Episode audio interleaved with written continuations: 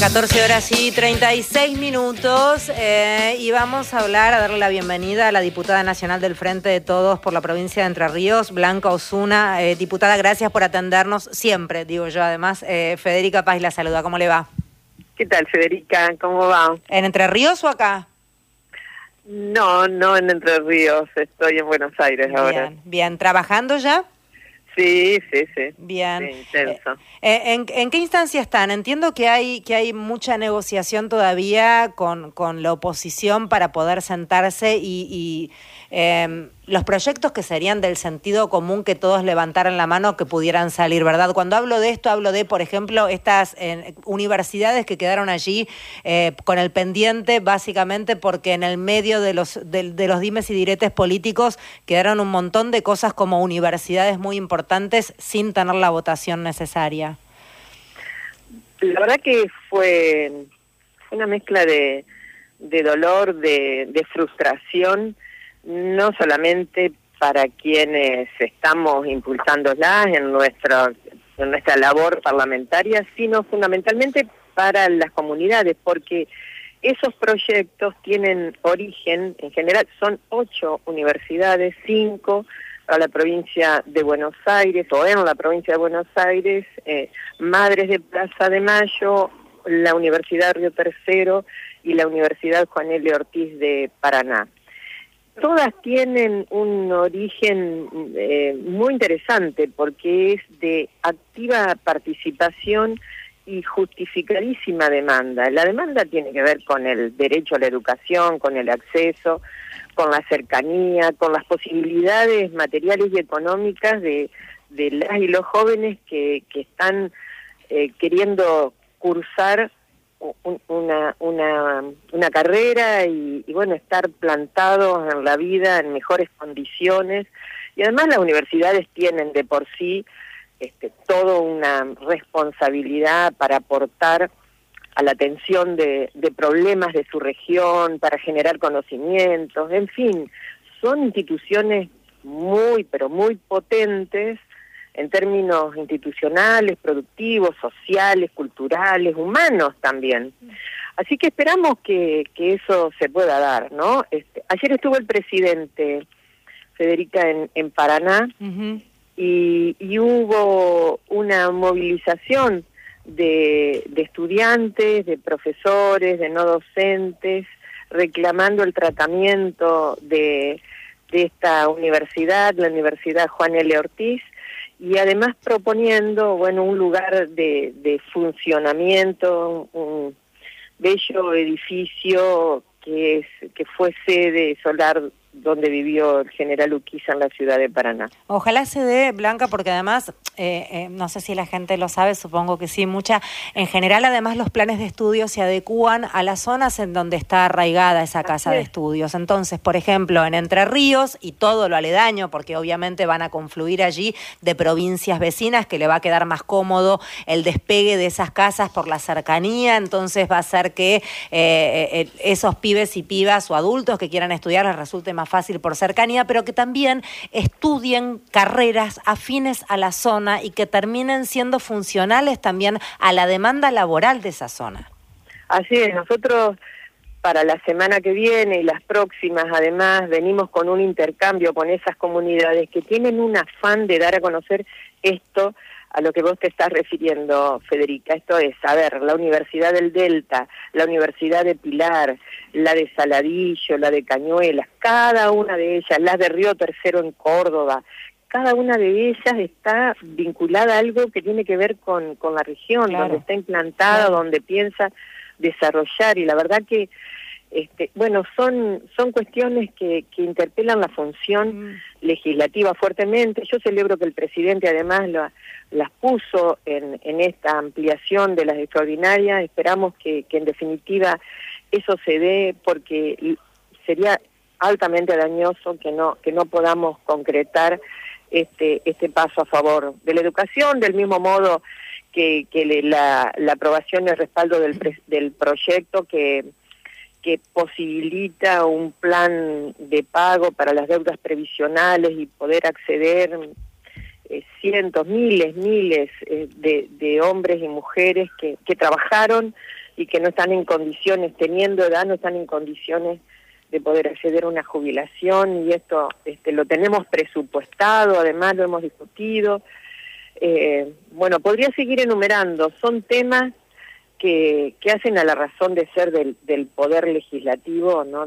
dando respuesta a cuestiones que, que, tienen que ver con el bienestar, con, con el mejor vivir, con derechos.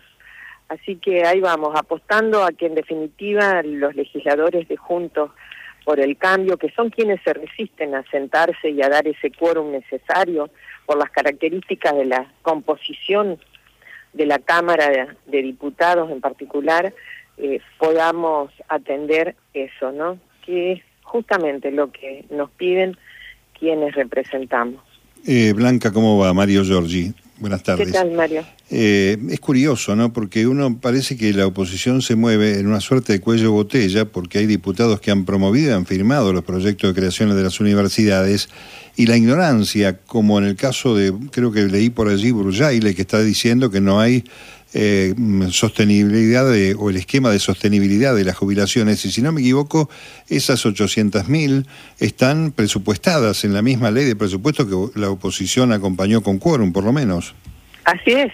El presupuesto, el presupuesto justamente prevé todo lo respecto al desarrollo de, de este programa de, de plan de pago específico para quienes llegando a la edad pueden ir aportando y cuando cumplan la edad poder acceder a una jubilación. Yo creo que quien tiene hoy el bienestar y las necesidades resueltas eh, no dimensiona y es de una mezquindad y falta de, sensibilidad absoluta, más allá de la cuestión política. Imaginar a una mujer que ha trabajado, a un hombre que ha trabajado, y que le está llegando esa edad y que, que no puede resolver esta cuestión que es vital, eh, no, duele casi, yo diría que es vergonzoso.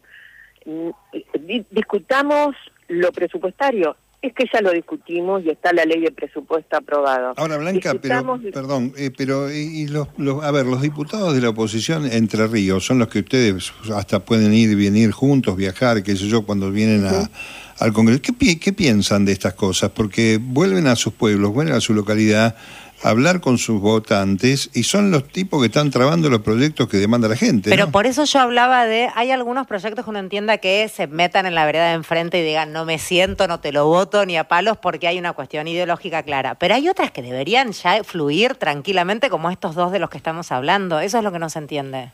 Pero una atención especial, por ejemplo, para niños con trisomía 21, con síndrome de Down. Eh, a ver, ¿cuál es la justificación? ¿Qué, ¿Qué le dirías a un padre o una madre teniéndolo cara a cara, no quiero votar esto? Yo creo que hay un punto que es como una divisoria de aguas, ¿no? Hay puede haber diferencias políticas, de hecho, este, hasta razonablemente está bien que, los, que las haya.